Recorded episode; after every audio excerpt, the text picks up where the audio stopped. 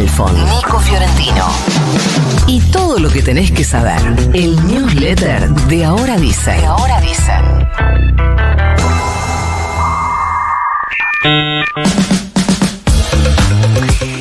Ya lleva varias horas la noticia porque salíamos de la radio ayer y me mandaban esta información, pero no quiero dejar de contarla. En medio del reclamo de los sobrevivientes y familiares de víctimas de la tragedia de Cromañón por la expropiación del lugar en el que murieron 194 personas el 30 de diciembre de 2004, el gobierno nacional declaró monumento histórico, es decir, pasa a ser monumento histórico nacional el espacio que era el local bailable en la calle Bartolomé Mitre del barrio porteño de Balvanera. Ya se publicó ayer en el boletín oficial la declaración del lugar histórico nacional al espacio donde está el paseo de los pibes Cromañón, los murales artísticos alusivos, el santuario y además se declaró bien de interés histórico nacional la colección Cromañón de la sede del Archivo Nacional de la Memoria, eso está en la ex ESMA. Es inédita la decisión del Estado argentino, mientras se espera, esperan los familiares y los sobrevivientes, que se cumpla la ley ya aprobada de expropiación del predio. Ayer se inició una investigación en la ciudad de Buenos Aires por pintadas antisemitas en el barrio porteño de Caballito, una imagen que coincide con la que empezó a aparecer en distintas ciudades europeas. Y a la vez, un grupo de mujeres se congregó en la Plaza Israel, en el barrio porteño de Palermo, para reclamar la liberación de los más de 30 niños y niñas que jamás mantiene como rehenes en la franja de Gaza desde el ataque terrorista del 7 de octubre. Casi un centenar de mujeres con cochecito de bebé vacíos se autoconvocó en la Plaza Israel en Alcorta al 5500, en torno al cantero central del parque en forma de estrella de David. Y ayer nos contaba Elman cómo también hay dirigencia internacional con medidas recontradistintas, algunas las de sacar embajador, otras mucho más suaves como sacar un comunicado, incluso la Argentina manifestándose en contra de la magnitud de la represalia de Israel sobre la franja de Gaza, en el caso de la Argentina, con un comunicado. El presidente mexicano Andrés Manuel López Obrador presentó un plan para auxiliar a la ciudad de Acapulco, golpeada por el huracán Otis. Venimos contando que por lo menos 48 personas murieron, 58 siguen desaparecidas. La Cancillería Argentina le ofreció a México asistencia humanitaria a través de equipo de especialistas y de los cascos blancos que parece que van a ir para allá hoy.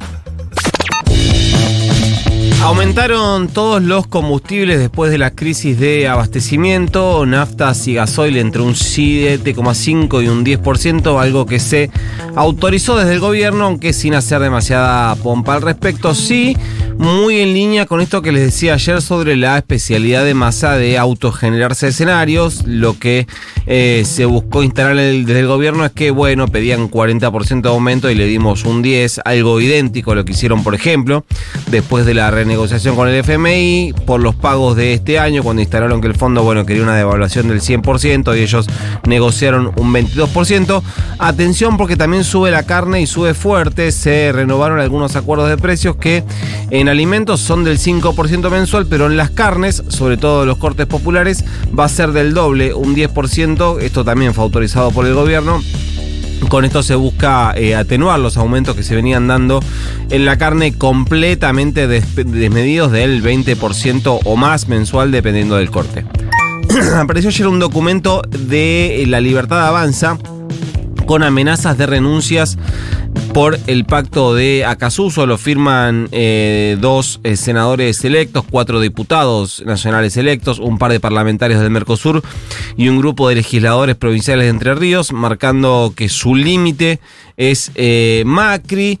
Después vamos a ver un poco esto, porque se interpretó como una fractura o unas salidas y la verdad es que el documento no es tan contundente, deja todas las ventanas abiertas y de hecho algunas de los firmantes ya desmintieron que ellos hayan suscrito ese documento, todo muy raro como todo lo que eh, pasa en la libertad avanza, pero sí eh, una advertencia de que no está todo oculto, todo copado adentro con el acuerdo que hizo Milei con Macri. Lo que sí llamó la atención es cómo se dieron ayer algunos cruces entre Massa y Milei en Twitter, algo novedoso. Los dos eh, candidatos que llegaron al balotaje eh, no venían teniendo este tipo de intercambios. Empezó Massa, la verdad, con un regalo que le hizo Diana Mondino, que fue a, a la televisión a volver a hablar de la venta de órganos. En realidad ella dice que en realidad no es venta de órganos, sino que es mercado de órganos aunque entonces no sé qué se entiende por mercado, porque un mercado para mí es un lugar donde se compran y se venden cosas o se no sé, transan, digamos, se intercambian. Bueno, Massa tomó esto, eh, un video sobre eso y lo tuitea con un texto que dice: Yo no creo en la venta de órganos, no es un mercado más, la vida no tiene precio. Le respondió Milei: Lo que nadie cree es tu palabra, en vez de mentir a la gente con campaña sucia, que, o sea, puede decir cualquier cosa, pero campaña sucia no es porque lo están diciendo ellos mismos, pero todo medio raro también. Eh, para cuidar tus privilegios, hacete cargo del desastre económico que hicieron. Esto también va en línea con lo que está bajando Macri respecto a eh, Massa. La idea, la idea de que Massa es un mentiroso por un lado y que Massa es el pasado, que Massa es este gobierno y que es el kirchnerismo. Importante documento y con esto cierro emitió el Comité Nacional del Partido Socialista que firmó por unanimidad con representantes de las 24 provincias un comunicado donde advierte sobre el riesgo que corre la democracia ante un posible triunfo de Milei y que detrás de Milei se esconde el autoritarismo. Eh, aún con profundas diferencias con el gobierno actual, dice el documento, asumamos la responsabilidad de evitar un profundo retroceso para nuestra democracia y las posibilidades de nuestro pueblo y eh, cierra con muchísima contundencia un documento a mi entender eh, muy valiente por parte del socialismo, dice, frente al riesgo mayor que supone para la democracia la posibilidad de que Milei llegue al gobierno, el Partido Socialista expresa su rechazo al proyecto de la libertad avanza y, dadas las condiciones de la contienda electoral, abro paréntesis yo, es decir, dado que el riesgo para la democracia es Milei y que compite contra Massa, cierra el documento, apoya la candidatura de Sergio Massa. ¿Mandamos el news? Mande nomás. Se va. You've got mail.